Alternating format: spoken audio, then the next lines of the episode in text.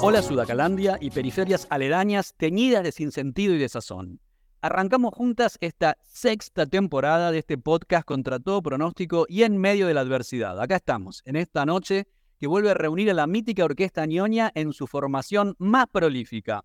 Siempre dislocante, a veces lúgubre, otras veces obscena, mayoritariamente vulgar y nunca, pero nunca gente de bien, menos que menos de las fuerzas del cielo. Bueno, chicas, se activó la batiseñal y vinimos desde los destinos a los que nos arrojó el final de la pandemia y volvemos a encontrarnos en esta interfaz frontera tan inasible su definición como la de los tiempos políticos que soplan en estos territorios que habitamos. Michi Moragas, nuestra vocalista consumada, a veces polémica, siempre inspiradora, la que lleva justamente la voz cantante de esta orquesta. ¿Cómo anda, compañera?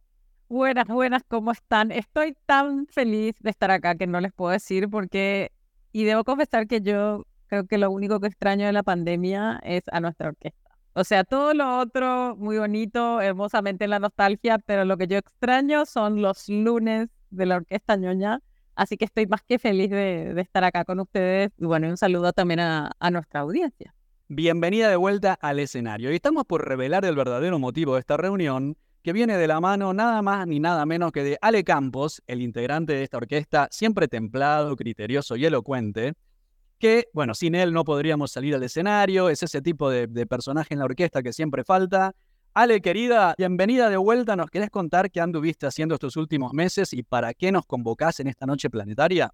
Hola, bella, bella, bella orquesta ñoña. Bueno, es un bueno que dice Vinci recontra contento de este reencuentro, de después de tanto tiempo de no vernos, tengo guardado eh, el recuerdo de todos esos lunes que juntábamos, no, no religiosamente, iba a decir religiosamente, pero no, nos juntábamos, pero sí con disciplina, con disciplina, con disciplina y lectura durante un año. Y bueno, la convocatoria de hoy es para hablar de el huevo de la serpiente, que es el libro que estuve escribiendo durante un buen rato, eh, durante el último año, el año largo, año y medio, y que hay bastantes cosas del huevo de la serpiente de este libro que tienen eh, los, los retazos de esos lunes en los que nos, nos juntábamos. Hay varias cosas, varios ecos de esos lunes que están ahí en el libro, así que estoy muy contento de que la primera, eh, la primera compartida de este libro tenía que hacer sí o sí con la orquesta ñoña. Lo primero que me viene a la cabeza, en primer lugar, bueno, gracias por, por darnos la primicia, por compartir con nosotros este libro, que a medida que lo íbamos leyendo con Michi, nos íbamos agarrando la cabeza, nada más necesario que este texto en estos momentos, en estos territorios. Y lo que te quería preguntar era arrancar con lo, vertiginoso. Viste que, bueno, la escritura es un proceso solitario, lento, uno escribe, reescribe, vuelve para atrás, borra, edita. Y la política, los tiempos políticos en nuestro territorio son siempre como más que vertiginosos, ¿no? La primera duda es cuando empezaste a escribir, ¿la realidad se llevó puesta a la escritura? ¿Cómo fuiste adaptando o mutando el libro a medida que se iban haciendo realidad especulaciones que, como vos recién dijiste en este mismo podcast, discutimos como cuando hablamos de política de la enemistad, de Bembe, o nos, quejábamos de Macri, imagínate Macri como si ahora fuera un problema Macri, ¿no? Que es un, eh, bueno, comparado con la encarnación de los discursos de odio en persona, que es mi ley. Eh, lo primero que nos gustaría que nos compartas es esto, ¿cómo fue esas dos autopistas, la de la escritura y la de la política? Qué interesante la pregunta. Eh, la opción número uno, ¿la realidad se llevó puesta la escritura? Y ahora me gustaría matizar eso, pero sí, la realidad se llevó puesta la escritura y de hecho, bueno, el editor lo sabe porque ya le mandé como seis versiones distintas y la última fue medio como, bueno, pues ya las, las otras tres veces fue, bueno, este es el último, este es el último, este es el último. Pero bueno, cuando empecé a escribirlo, mi ley no era quien es hoy, digamos, obviamente, era un personaje, eh, bueno, lejos de ser ignoto, por supuesto, pero todavía era impensado que pudiese tomar la, la, importancia que, que, tiene hoy. Eh, así que eso también implicó cambiar varias, varias cuestiones.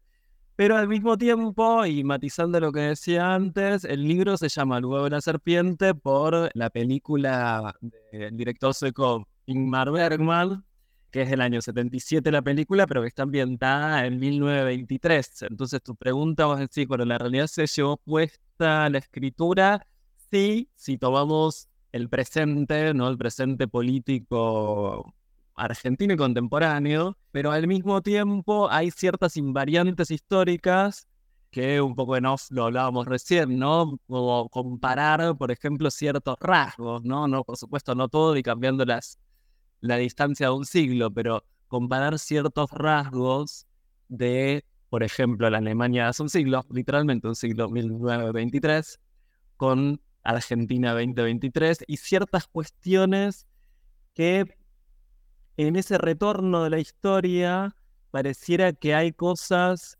que se repiten como ciertas estructuras y, lógicas sociales que se repiten. Y en ese sentido sí me parece que hay elementos que son un poco eh, unas invariantes históricas, ¿no?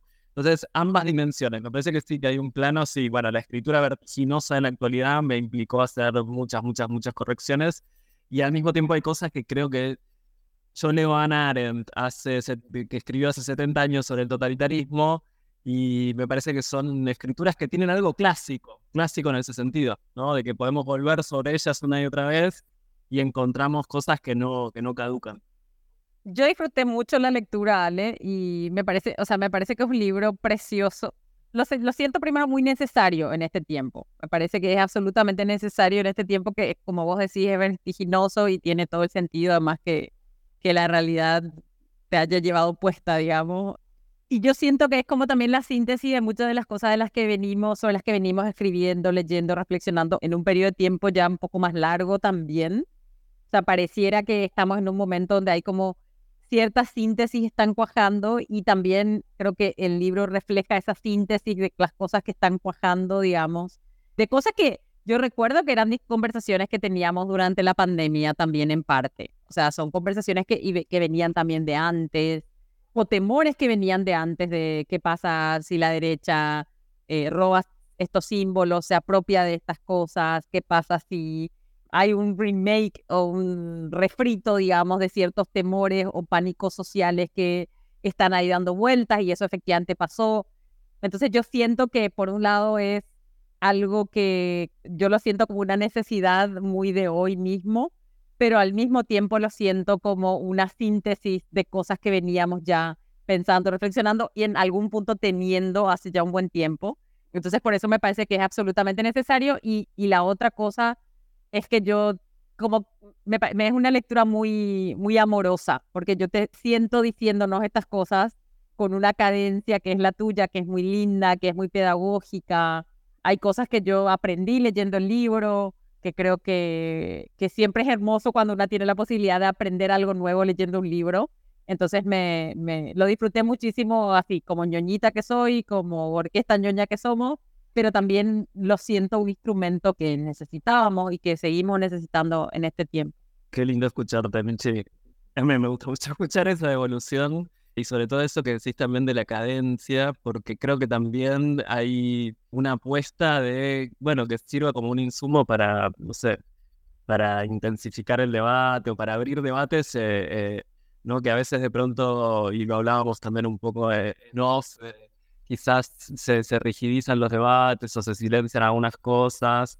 Y me parece que, bueno, hay una apuesta así, ¿no? Por, ¿verdad? de, de abrir con y con cierta, como esa decís, una cadencia y, cierta incluso, y no, no, no, eh, sin temor de usar esta palabra, cierta ternura, ¿no? Ahora que decís eso, pero no, no por hablar de mí, sino en el sentido de que me parece que es necesario incluso recuperar algo de la ternura en el modo en el que hablamos de política. Y me acuerdo, hay una, bueno, la ganadora del premio Nobel, Oida Tsukarsuk, creo que se llama, cuando va a recibir el Nobel, una de las cosas que dice es, eh, lo que le había permitido narrar y escribir era la ternura, ¿no? La importancia de, de, la ternura y también la politización de la ternura en el sentido de que es un insumo, me parece necesario para abrir ciertos debates.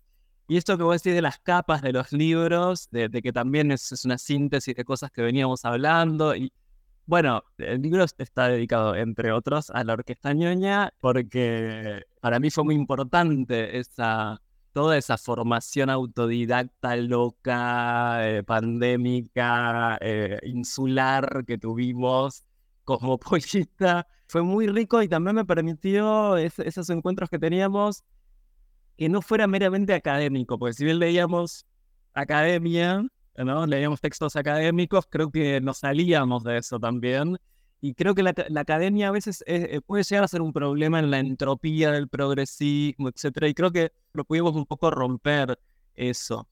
Pero sí, efectivamente hay, hay como distintas capas que no son meramente la del presente inmediato. Y también, sí, muchas cosas que yo venía laburando, de pronto pasaban, por ejemplo, bueno, intento de asesinato Cristina en el 2022. Yo estaba escribiendo sobre el neonazismo y el neonazismo en Mar del Plata, digo. Entonces, también el pasado se lee en función del presente. El pasado también se reconfigura a partir de lo que sucede en el presente. Y bueno, un poco lo, intenté mencionar también ahí en ese último capítulo del libro cuando menciono lo de Mar del Plata, ¿no? Y, digo, ese tipo de cosas de la actualidad, bueno, lo de Cristina pasó hace un año, bueno, también fueron reconfigurando un poco el libro, pero fueron reconfigurando también cosas que por ahí pasaron hace 6, 7, 8 años.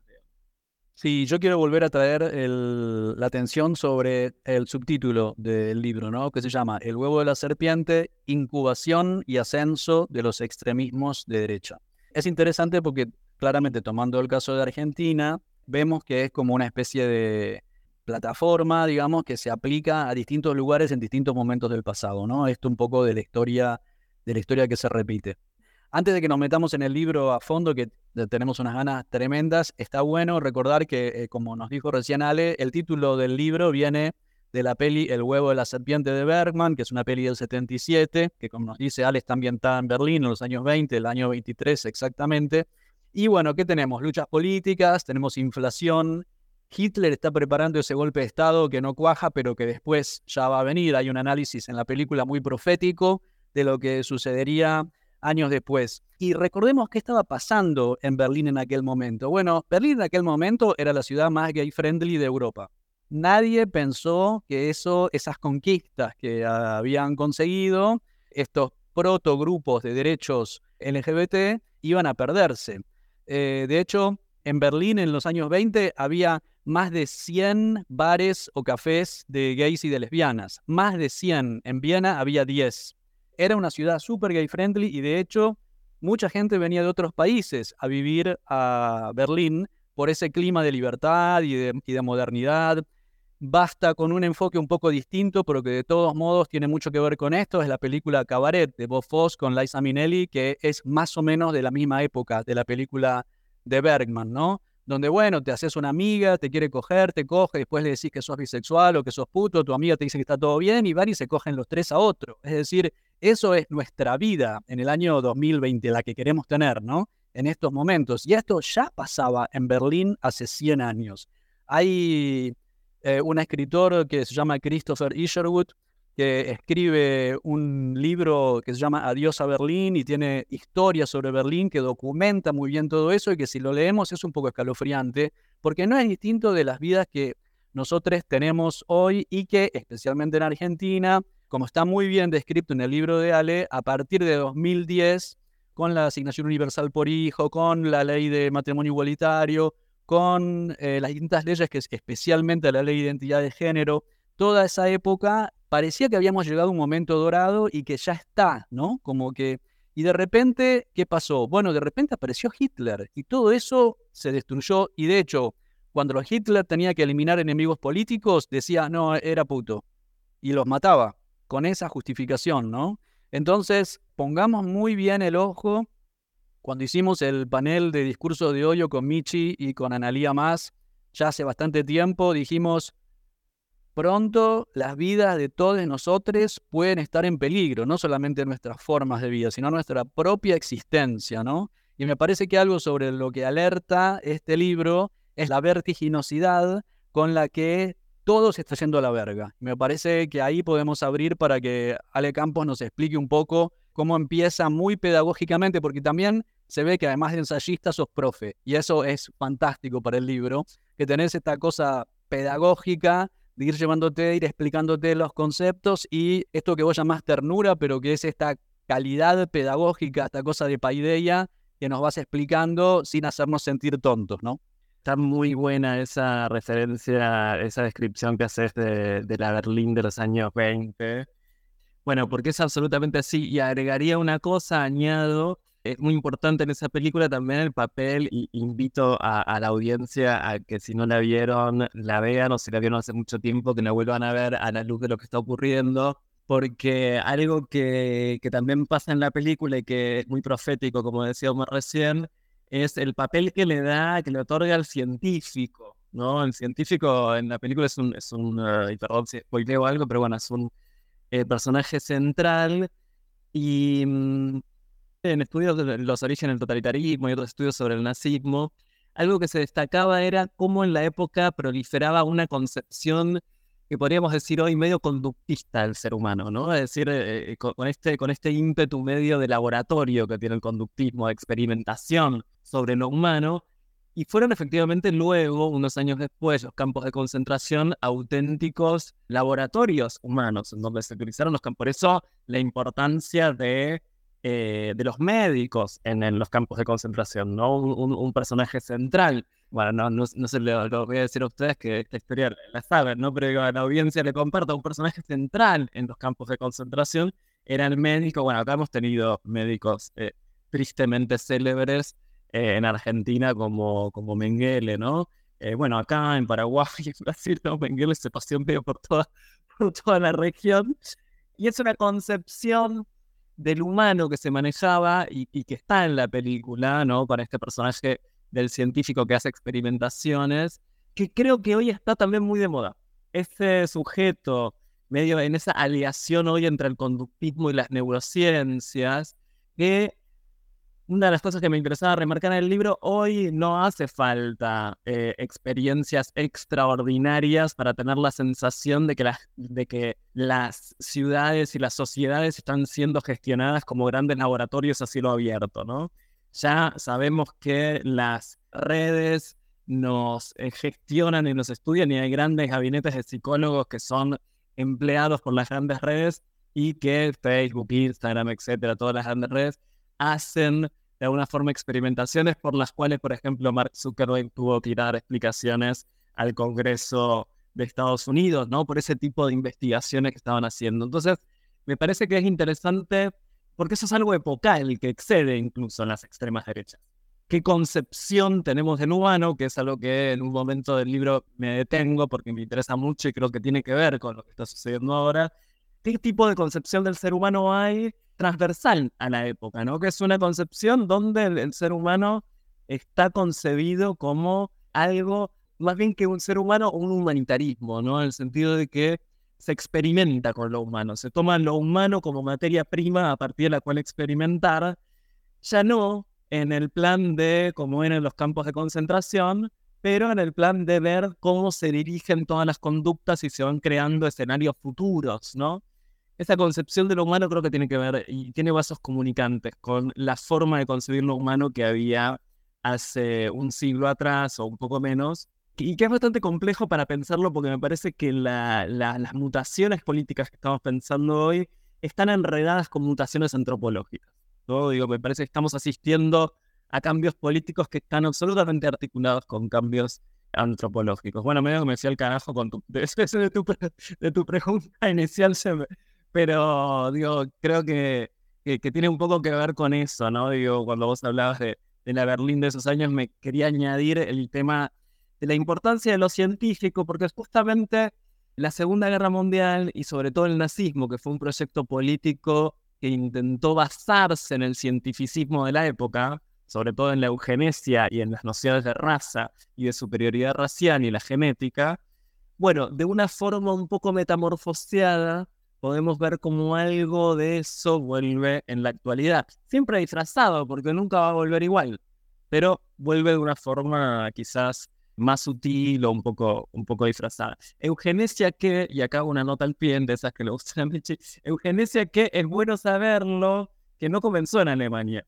¿no? La eugenesia comienza en Inglaterra, sobre todo muy inspirada en ciertas derivas del darwinismo social, ¿no? Es decir, la eugenesia no es propia de Alemania, sino que era algo propio Digo porque se opone siempre Alemania a eh, el liberalismo inglés norteamericano. La eugenesia comienza en Inglaterra, ¿no? Comienza en Inglaterra con uno de los hermanos de Huxley, de Aldous Huxley, de Un Mundo Feliz, ¿no? Que era un eugenista o genetista, no sé cómo se dice. Es decir, que digo esto para ubicar que era transversal a la época.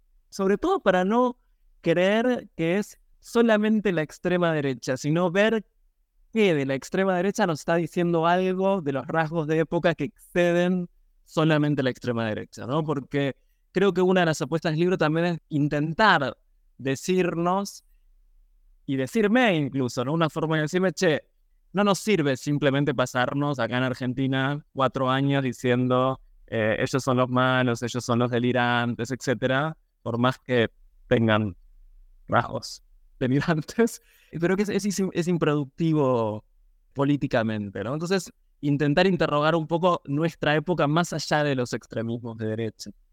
Yo ahí agregaría una y de página, si querés, que, que vos lo decís varias veces en el libro, a mí me parece muy, muy importante, un poco en esto, hablando del delirio y qué sé yo. Creo que hemos logrado como generación hablar de los temas de salud mental. Somos para mí una generación bastante terapiada, analizada, que habla más abiertamente de los temas vinculados a la salud mental, que se diagnostica para mí a veces incluso demasiado fácil.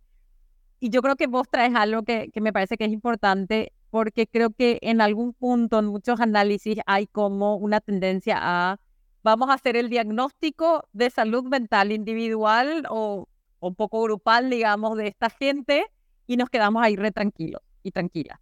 Entonces, y vos lo traes esto como crítica, a mí me parece esto también fundamental. Está bien, pero no es suficiente.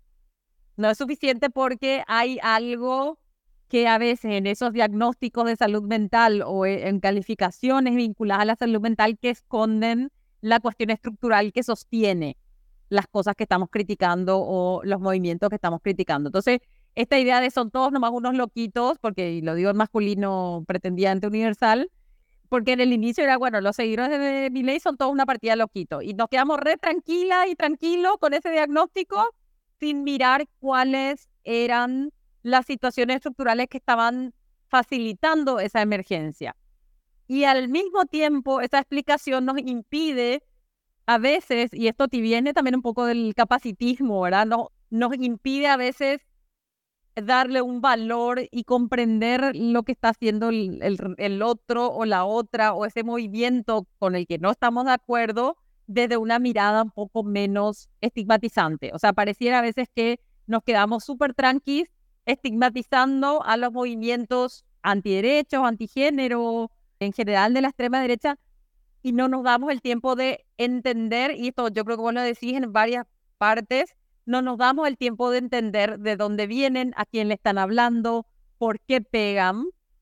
Y esa falta de interés en, en comprender creo que ha sido una, como una especie de soberbia, superioridad intelectual o moral o que se quiera, para mí es una de las explicaciones también de varias derrotas, no digo solamente en Argentina, pero varias derrotas que se ha visto en varios países vinculados a la extrema derecha. Entonces me parece que esto que vos traes de genial, hagamos este diagnóstico, pero este diagnóstico nos tiene que impedir mirar los factores estructurales que permitieron que estos movimientos emerjan y que tengan el éxito que están teniendo, digamos. Entonces, yo hago como ese pie de página porque me pareció demasiado interesante y creo que es algo que tenemos que seguir retomando un poco porque eso a veces nos puede llevar a ese lugar de una pretendida superioridad intelectual, moral y ética del que hay que salir, porque ese lugar no nos sirve para crecer, entonces de ahí hay que salir.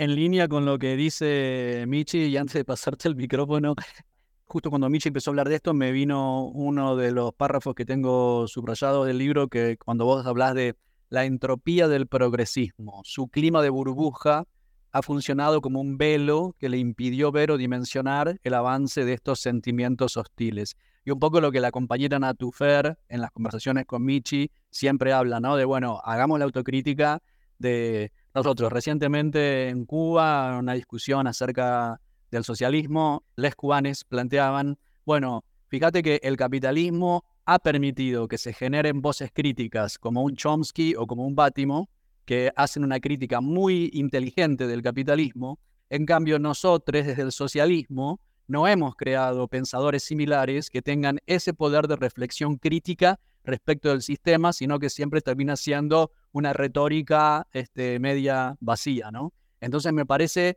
que en línea con lo que dice Michi, y ahora por favor si explayate con esto, eh, la necesidad que tenemos de una voz como la tuya, de desde las izquierdas poner en crisis a, nosotras mismas, ¿no? Lo que estamos haciendo y cómo hacemos para poder avanzar en ese camino. Chiques, eh, eh, con estos comentarios tengo para escribir otro libro. me, me, abrieron, me, abrieron, porque, bueno, distintas cosas. Primero, la, la nota al pie que hace Michi, ¿no? En referencia a lo que decía Sí, una de las cosas que me interesaba en el libro, y creo que es un debate que me parece eh, muy importante, es no psicologizar los conflictos políticos.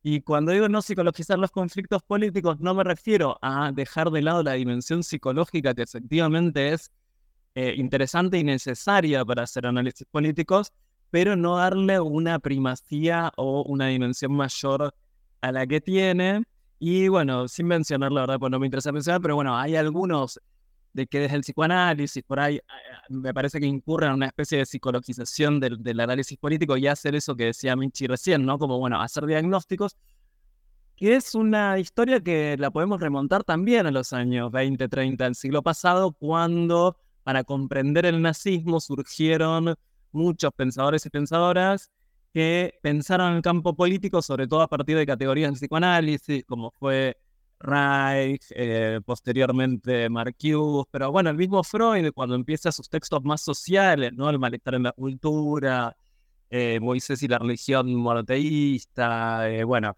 un poco antes Totem y Tabú, pero digo, Psicología de las masas y análisis del yo, digo, todos esos textos más sociales de Freud, que luego va a tomar la escuela de Frankfurt, etcétera, instalaron una tendencia que es valiosa, ¿no? De, bueno, a ver cómo podemos comprender qué había en la cabeza de los alemanes en ese tiempo, ¿no? Porque es necesario comprender ese fenómeno, pero creo que si nos quedamos ahí es inconducente políticamente, porque hay una tesis con la que eh, no estoy de acuerdo, aunque sea un pensador que me parece muy interesante, que es la, estas ultraderechas avanzan porque capturan y calzan perfecto con una subjetividad epocal.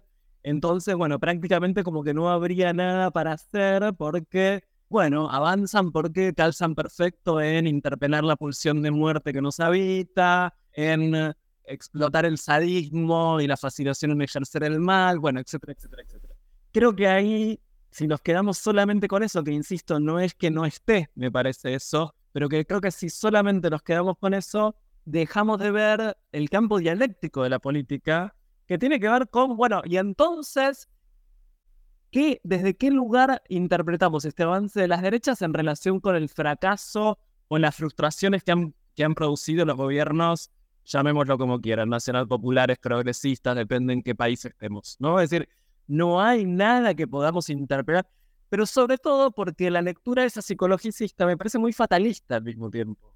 Porque entonces que no podemos hacer nada de este lado para modificar, pensar, no modificar quizás contenidos, pero sí modificar modos de transmisión, ¿sí? interpelarnos e intentar entender el fenómeno que se está produciendo del lado de las extremas derechas para, aunque sea, poder comprenderlo, porque como diría Ana cuando la putearon por ir a escuchar el juicio a Eichmann, y también recomiendo mucho ver la película de Ana cuando va a ver el juicio a Eichmann, va a presenciar el juicio a Eichmann eh, en Israel, y ella intenta comprender a este jerarca nazi y se vale el repudio de toda la comunidad judía y ella termina diciendo, comprender no es justificar. Comprender no es justificar, comprender es comprender, es intentar comprender qué está pasando de ese lado, intentar comprender, con todo lo que implica eso, porque si tenemos que hacer la tarea de asomarnos a ese campo, para lograr comprenderlo, bueno, es a riesgo. Es a riesgo, quiero decir, porque, bueno, también hay que ver qué rasgos, no la totalidad, pero qué rasgos del discurso de la extrema derecha puede ser que estén haciendo pie en algún lugar de la realidad para hacer lo que siempre hace la derecha, que obviamente es exacerbar, distorsionar y extrapolar todo. Pero sí qué rasgos están tomando de lo real para explotarlo. Porque si no, no vamos a poder desarticular nada nunca. Si nos quedamos nada más en el espejo proyectivo de así como ellos nos construyen como chivos expiatorios, nosotros, ¿no? En esa cosa infantil del espejo rebotín, vivimos diciendo, bueno, ellos son delirantes, ellos son delirantes. Eh, eso por un lado, y respecto a lo que dice, lo que, lo que decimos, Omar, que es súper interesante, me parece que el capitalismo tiene eso de fármaco, ¿no? Fármaco, esto que decía Platón, esa ambivalencia de las palabras griegas, a las que Freud también era muy adepto de el fármaco, que es a la vez el remedio y el veneno, a la vez el remedio y el veneno. Y cuando vos decías eso, yo me acordaba mucho de la película de Netflix, que es una crítica a las redes sociales. O sea, Netflix haciendo una crítica de sí mismo, pero entonces te copó todo el escenario político, te copó, todo, te copó todas las posiciones discursivas porque Netflix es Netflix y al mismo tiempo es la crítica Netflix, ¿no? Es decir, son las propias redes financiando la crítica a sí mismas.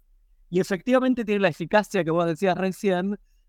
Claro, porque el socialismo ocupa una sola posición discursiva y el capitalismo tiene la capacidad para ocupar muchas posiciones discursivas. Y detrás de esa heterogeneidad en realidad es lo mismo, porque detrás de eso está funcionando una axiomática capitalista capaz de capturar todo, pero a partir de muchas posiciones discursivas. Y eso hace, lo hace mucho más astuto. Bueno, yo ahí diría solo para hacer un apunte feminista también a esto, hay una crítica que se hace, eh, que a mí me parece interesantísima, un poco de la lógica víctima-victimario, lo que ha traído, o sea, lo que, lo que dicen algunas autoras es, eh, las feministas habíamos logrado en algún punto hablar de la opresión de las mujeres, del sistema que el sistema patriarcal hace hacia las mujeres, lo estábamos logrando y después de alguna manera el patriarcado toma una de nuestras reivindicaciones más potentes, que es la de la violencia, y lo transforma en clave víctima-victimario. Entonces, ¿qué se hace ahí? Por un lado, se vuelve un tema bilateral entre un agresor y una víctima. Eso nos despoja de poder, porque hay toda una mirada sobre la víctima, la víctima no tiene poder, la víctima es pobrecita, una que no tiene agencia, que no puede tomar decisiones, que no tiene mirada. Y al mismo tiempo el problema es solo este individuo que es agresor, no un sistema patriarcal que sostiene esa violencia. Entonces, me quedo pensando un poco en eso también, ¿verdad? Esto de que cuando decías no psicologizar los conflictos políticos también porque claro, también decimos que los agresores son enfermos y nos quedamos todos tan tranquilos también diciendo y todas, todos están tranquilos con que los agresores son enfermos. Entonces, esta privatización tiende a otra vez a no mirar las causas estructurales en la opresión de las mujeres. Entonces, creo que es una crítica que para mí es una, una conversación hermosa y gigantesca que tenemos que seguir teniendo en el movimiento feminista porque es muy fácil caer en esta cosa de el problema es el agresor aislado y la víctima aislada y no el sistema de opresión que sostiene. Entonces me parece, me, me resonó ahí. Y la otra cosa que me resonó y, que yo también quiero, quiero contarle a la, a la audiencia es que yo no sabía, o sea, había pasado frente a mí alguna vez en la vida la palabra incel, pero yo no sabía realmente nada del movimiento como tal y no lo había mirado más allá de esta idea de, otra vez, patologizante, digamos, de este grupo de hombres misóginos resentidos con las mujeres porque no son atractivos. Y esto sí es todo masculino porque son chabones, digamos. Atractivos sexualmente, entonces son una partida de resentido y ya está. O sea, un grupo de resentidos que se organiza para ser resentido. Pero lo que hay en el libro, y te voy a tratar de, voy a tratar de no hacer un spoiler, pero les recomiendo fuertemente que lean esta parte. Ale no solamente hace una pedagogía muy breve y muy buena de lo que son, y también me, después yo seguí buscando más información, sino que además nos los presenta solo como este grupo marginal de gente que eh, un poco así, patologizadamente, sino que hace un giro de tuerca que nos permite comprender cómo grupos como estos después se insertan en realidades que son mucho más complejas y el rol que tienen. Entonces, para mí esa parte ha sido maravillosa y, eso, yo también disfruto siempre aprendiendo algo nuevo y bueno, esta parte del libro para mí fue, fue fantástico. Eh, bueno, tomando esto que dice Michi de los incel, porque está muy bueno que tome justo el segundo capítulo es sobre distintas subculturas masculinistas, ¿no? Lo que en inglés se llama la manosphere, que son distintas subculturas que son como el ecosistema de subculturas eh, misóginas, antifeministas, etcétera, que creo que la más icónica o quizá la más curiosa de todas ellas es la de la que Michi mencionaba recién, la de los, la de los incel, que es una, una abreviatura de, eh, bueno, en castellano, eh, célibes involuntarios, Y digo la más icónica porque hay algo que sucede ahí que está muy presente, que es el tema de eh, la, sobre todo de la frustración ligada a lo afectivo y a lo sexual. Y mm, es muy interesante cuando otra vez vuelvo sobre ella, me parece un material muy valioso en esta época, cuando Ana Arendt ubica que lo que funcionó en esa Alemania nazi entre los líderes y los seguidores era la empatía y la comunidad que se armaba por empatizar con las biografías de la frustración de los jerarcas nazis, ¿no? Cuando describe a Ana Arendt tanto la biografía de Hitler como la biografía de Eichmann y otros jerarcas nazis, son personajes absolutamente frustrados. Es muy conocido, ¿no? Hitler fue, eh, no entró a una academia de arte dirigida por judíos, ¿no? Digo, ese resentimiento. Y es algo muy interesante para pensar nuestra actualidad y un personaje como Milley, que justamente es un personaje outsider, muy amateur de la política, etcétera, que por ejemplo en el debate presidencial el candidato oficialista le achacó que era eh, que no le habían renovado la pasantía en el Banco Central. Y uno puede, claro, ahí uno puede decir, ah, es un loser.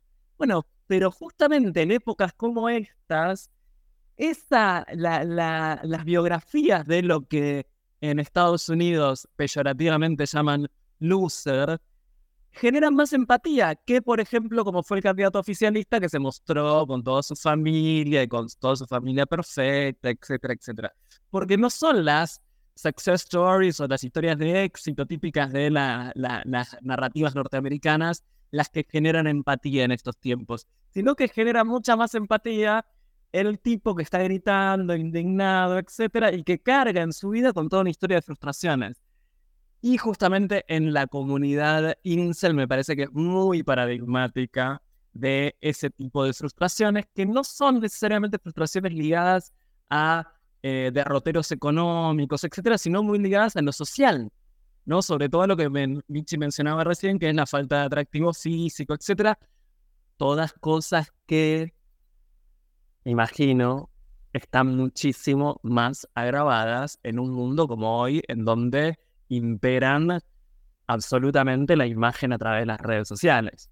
Digo para hacer el enlace, porque eso que mencionaba Michi está en la parte de las subculturas masculinistas, pero para hacer el enlace con otro de los ejes del libro que tiene que ver con la estética y las redes sociales y la digitalización, bueno, ese fenómeno de los incels y la exclusión que sienten, creo que se ve elevado a la N potencia en un mundo que está muy atravesado por las redes. Bueno, el índice nos da para hacer una miniserie de esto porque cada tema es más candente que el siguiente. Yo quería meterme un poquito para dar así como un botón de muestra a videojuegos y extremismos de derecha, que fue muy inquietante y estremecedor eh, leer esa parte del libro. Me vino mucho de Políticas de la Enemistad de B, ese capítulo que hicimos. Chicas, si no lo escucharon, váyanse corriendo a escuchar el podcast Políticas de la Enemistad y esto como que, bueno, saquémonos la careta, ¿no? La democracia siempre se cimentó sobre experiencias de abuso, tortura, necropolítica, esclavismo, qué sé yo. Sin embargo, es una estructura mitológica que no podemos ni tocarla y de alguna manera estos extremismos de derecha se apropian de esta cuestión mitológica de volver a reclamar el himno, la bandera, en fin, estas cosas, ¿no?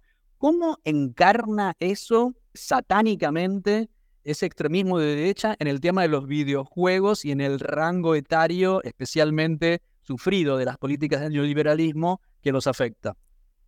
Sí, ahora que, mencionas eso y, que en tu lectura lo ubicas como, yo diría que es quizás una de las partes más, más perturbadoras, ¿no? Porque esos algunos de esos videojuegos son efectivamente perturbadores. Digamos, es, es interesante ver cómo en los últimos años empezó, eh, empezó a estudiarse el fenómeno de la intersección entre los extremismos de derecha y los videojuegos, porque los extremismos, no solamente los extremismos de derecha, también eh, los extremismos islámicos y otros, encontraban los videojuegos como una, una actividad, una práctica en la cual meterse en, en ese tipo de comunidades.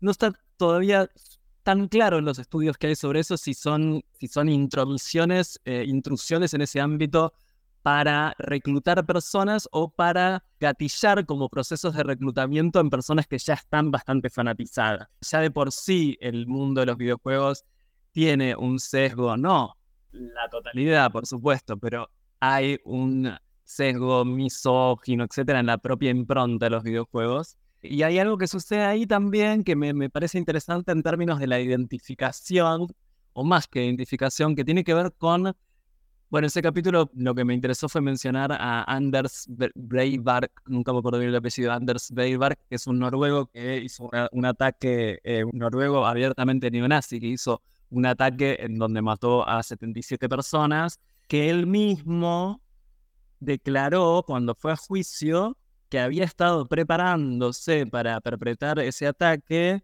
con Call of Duty, que es un, videojuego muy popular en las esferas, digamos, digitales de los videojuegos eh, extremistas, ¿no? Entonces, hay algo que sucede ahí que es eh, bastante inquietante o perturbador, como decía recién, que tiene que ver con que el tipo entrenó con el videojuego. Es decir, el tipo se entrenó casi como si fuera, casi como existen los simuladores de vuelo para personas que van a ser eh, aviadores, pilotos.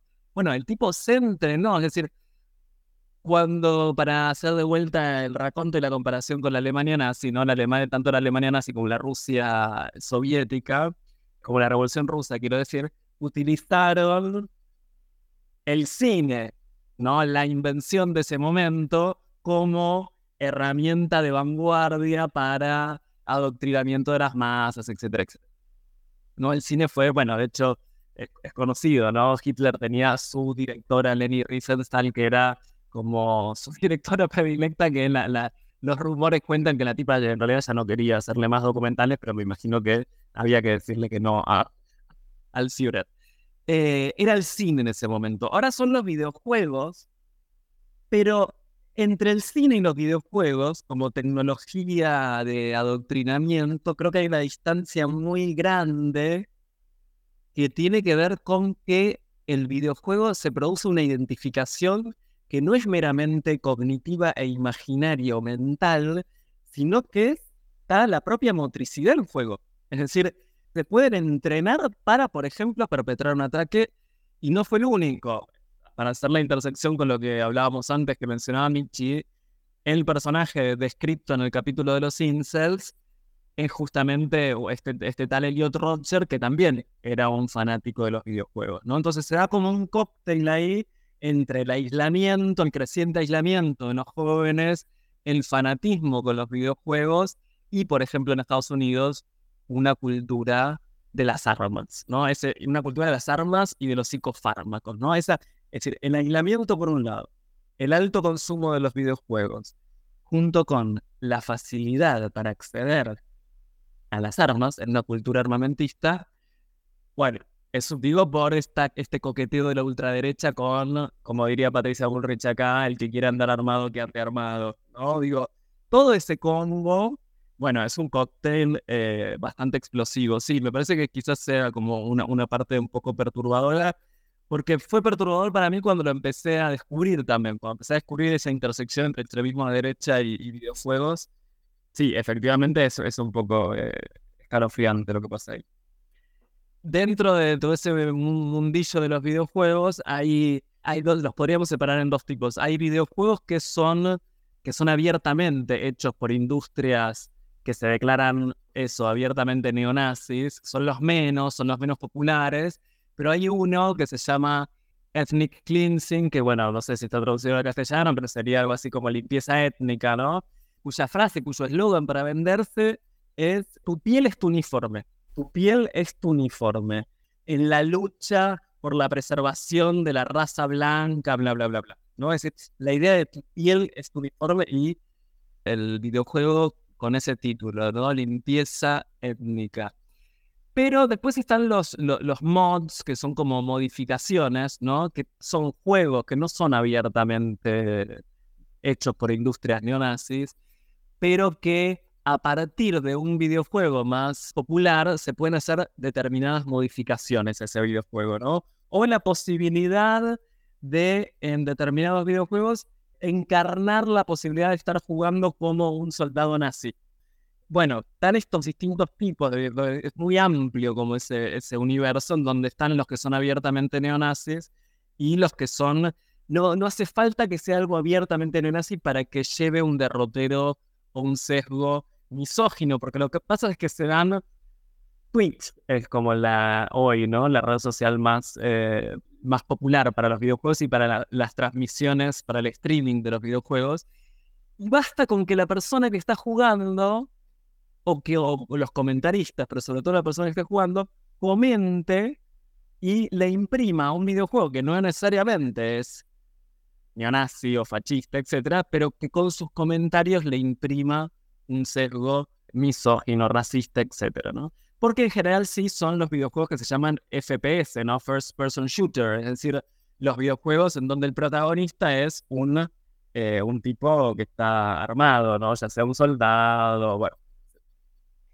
Bueno, yo quiero que la audiencia sepa que yo soy una fanática, como toda buena ñoña, soy muy fanática de los pies de página por varias razones. Una, porque creo que los pies de página a veces nos traen bibliografía que si algún tema nos interesó nos ayuda a seguir explorando.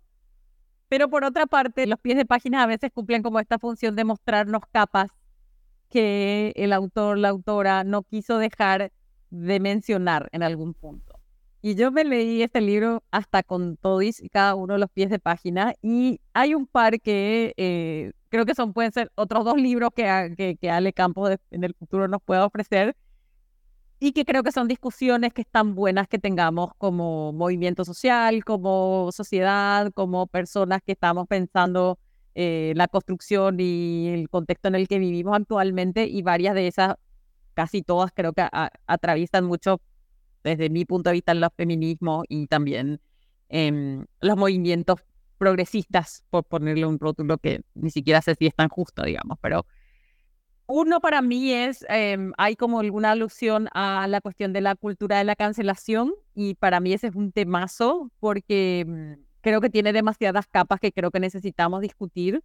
Obviamente como feminista sé que la cancelación viene en algún punto como, nace como una respuesta ante la falta de justicia, ante la falta de valor de la palabra de las mujeres, sobre todo que denuncian violencia y principalmente violencia sexual, diría mujer y cuerpos feminizados pero también creo que se ha convertido como en una espectacularización a veces eh, de un linchamiento público que se hace y que es muy complejo y que no digo que sea la más de las veces, pero a veces podría tornarse de alguna manera injusto. Entonces creo que ahí hay una discusión gigantesca que tenemos que darnos y, en algún punto Ale lo sugiere y, y, lo quiero traer un poco como ese pie, reivindicar ese pie de página. Y después, la segunda cuestión que me parece también igualmente importante, que lo trae como pie de página y un poco está latiendo en el, en el texto también, es un poco esta, la polarización que, a la que estamos asistiendo en ocasiones hace que los lugares donde nos posicionamos para defender nuestro propio argumento muchas veces implica como una especie de falta de crítica interna, si se quiere, de, eh, de nuestras propias posturas. O sea, ¿qué pasa?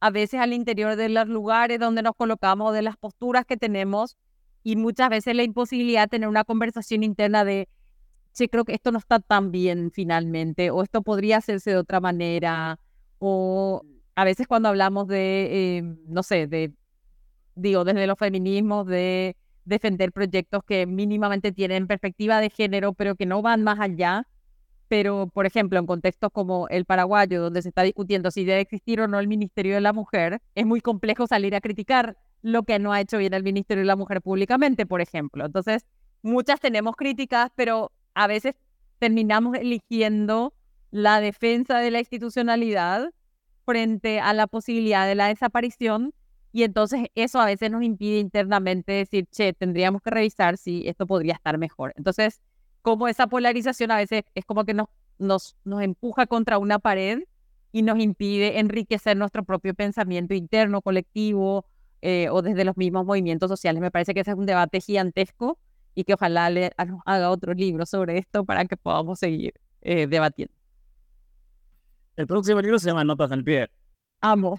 Creo que los, los efectos de ese silenciamiento me parece que fueron perjudiciales, pero sobre todo también creo que son perjudiciales al ejercicio de pensar, realmente al ejercicio de pensamiento, porque creo que quizás no somos están conscientes de hasta qué punto generan ciertos mecanismos de autocensura, por un lado, me parece que es necesario recuperar ciertos resortes de discusión que estuvieron bastante, eh, que recién ahora emergen, ¿no? Por ejemplo, en Argentina, cuando después de una derrota emergen, después de una derrota sí pareciera que se está más habilitado para cuestionar ciertas cosas, ¿no? Y bueno, por lo menos, pero ¿qué hubiese pasado si hubiese llegado antes el cuestionamiento, ¿no?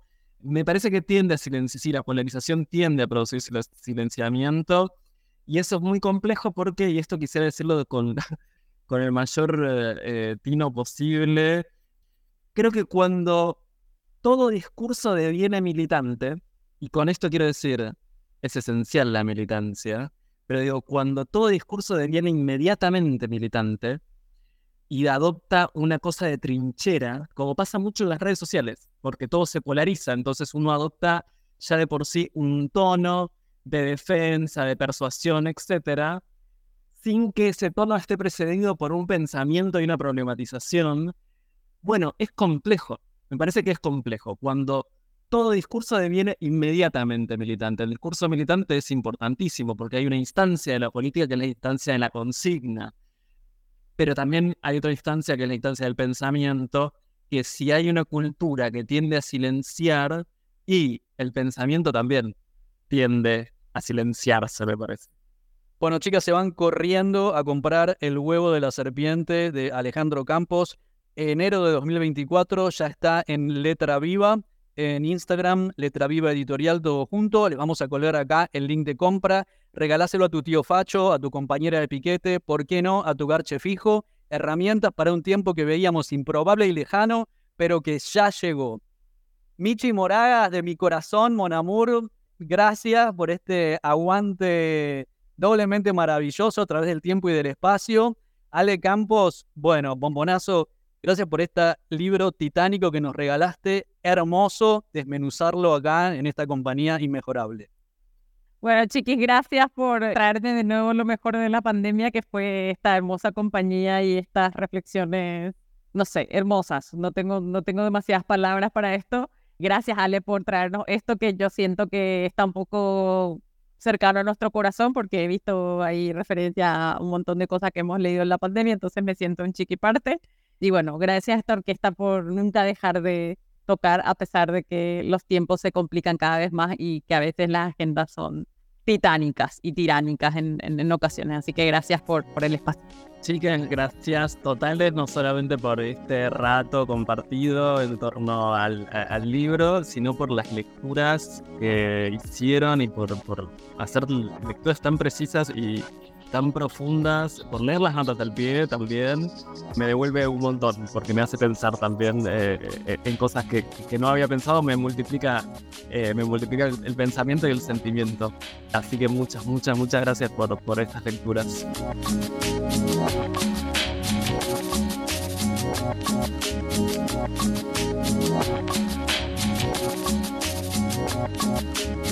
Esto fue Puto el que lee tu podcast independiente y autogestivo. Conduce Omar Beretta. Producción Miguel Buendía. La cortina musical es el tema Zona Roja de Mnesis. Seguinos en Facebook y Twitter, Puto el que lee 108. Y en Instagram, Censurado 108. Para todo el mundo, educación sexual integral y laica. Hasta la próxima.